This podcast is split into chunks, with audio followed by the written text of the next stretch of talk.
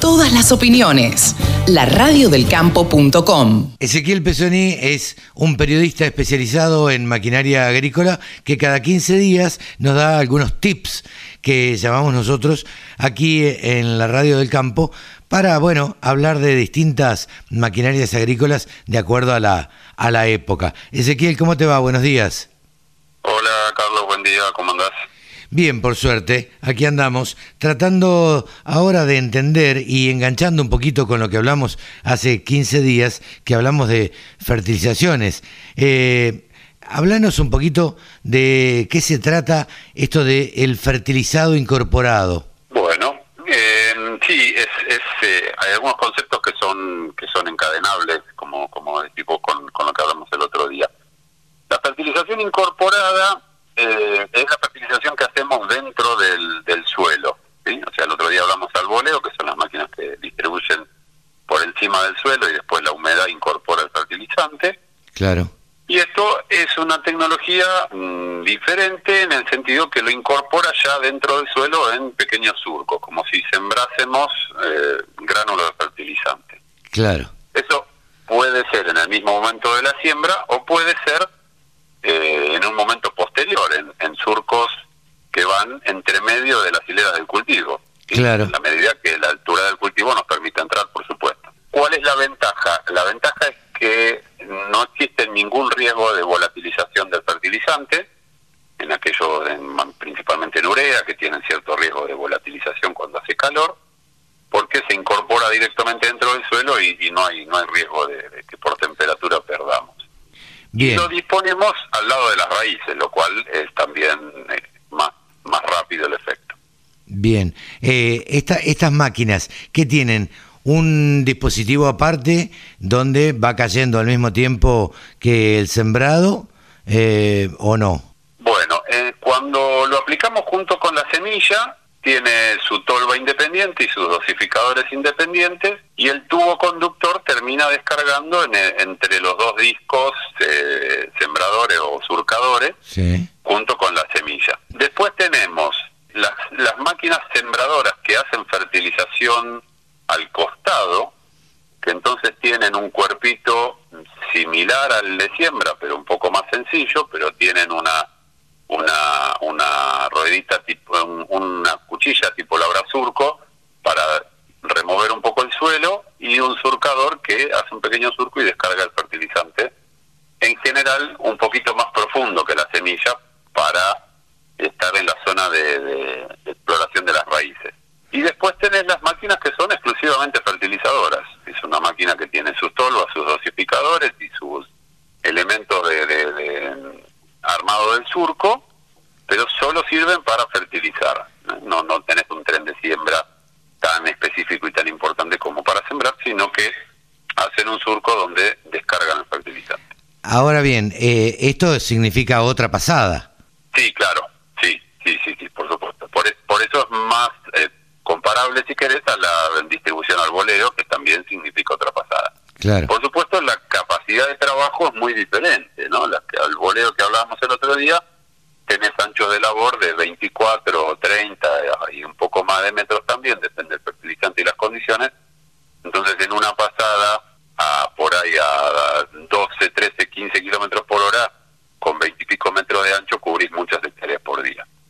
Claro. Las incorporadoras tienen menor capacidad de trabajo porque no puede circular tan rápido y porque el ancho de labor es menor, pero tenés la, la, la ventaja de una mayor eficiencia porque no tenés pérdidas por volatilización y porque dispones el fertilizante incorporado en la zona directa sobre las raíces del cultivo. Van casi al mismo tiempo junto a la semilla eh, con el fertilizante. Lo que lo que también obliga, por supuesto, como como siempre decimos sobre las máquinas, es a prestarle atención a la máquina y ver qué calidad de trabajo nos está haciendo, porque ahí vos tenés, eh, no sé, una fertilizadora que tenga 17, 20, 21 líneas de fertilización y entonces tenés un dosificador por cada una de esas líneas y tenemos que controlar que cada dosificador entregue la misma cantidad o con, un, con una variabilidad muy baja de fertilizante para que a todas las líneas de cultivo o a todas las plantas les llegue la misma cantidad de fertilizante, como hablábamos el otro día. Entonces, eso implica tomarnos el trabajo previo de la fertilización de primero revisar visualmente los dosificadores, los cuerpos surcadores también, y después hacer una, una prueba de campo propiamente para juntar de cada dosificador la muestra de, de fertilizante que me está entregando, recorrer unos cuantos metros y calcular a ver cuál es la cantidad teórica que me tiene que entregar y chequear entonces que cada dosificador me entregue la misma cantidad. Porque si no, como te decía recién, la nutrición va a ser diferente y las plantas que reciban, o los sectores del campo que reciban menos fertilización, van a, rendir menos. El otro día Juan Pablo Vélez, un muchacho de INTA que, es muy conocido, mostraba resultados donde una desuniformidad de ese tipo en un, en un arrancador, en un fertilizante al inicio, fertilizante fosforado al inicio, pero una mala distribución de fertilizante incorporado daba 200 kilos de rendimiento de diferencia en un lote de maíz por solamente por aplicar mal, por eh, mal distribuido. Eh, el costo del fertilizante es el mismo, pero mal aplicado, el maíz me rinde 200 kilos menos por hectárea. Claro, eh, siempre hablamos, y vos haces hincapié, Ezequiel, en la regulación de las máquinas. Esto es sumamente importante. Claro, claro, por eso por eso yo siempre lo destaco y, bueno, vos sabés que doy clase en la facultad y les indico siempre mucho a, los alumnos, porque de tomarnos el trabajo de regular, que depende de la máquina, nos puede llevar un par de horas o medio día o bueno, tal vez un día, pero si nos tomamos con tiempo eh, ese tiempo para regular, es tiempo invertido, no es tiempo gastado, ¿no? El tiempo que ocupo en una tarea que después tiene un beneficio. Entonces, eh, lo vale. De nuevo, cada uno puede hacer la cuenta de las hectáreas que produce y de cuánto termina vendiendo, si vendió futuro o no vendió futuro, pero hoy con una tonelada de maíz a 200 dólares por redondear, no miré los números hoy, pero estaban en el orden de los 200 dólares por tonelada, si vos tenés 200 kilos por hectárea, eh, ahí tenés 40 dólares por hectárea. Claro. Sí, sí, e, es, sumamente importante la, la diferencia. Si son de pronto 20 hectáreas no, no tiene mayor incidencia, ahora si sembras 500, el número es distinto, ¿no? Y, y el tiempo que te lleva a regularla lo, lo pagás de sobra. Si te lleva medio día tomarte el laburo de regular una fertilizadora y después lo recuperas a razón de, si querés, bajémosle un poquito, 35 dólares por hectárea, tener los gastos de comercialización y alguna otra cosa eh, de nuevo, saca la cuenta, 35 dólares por hectárea por las 500 hectáreas, eh, pagás de sobra el, el, mediodía que te lleva a regular la máquina. Sí, ¿qué te parece? ¿Qué te parece?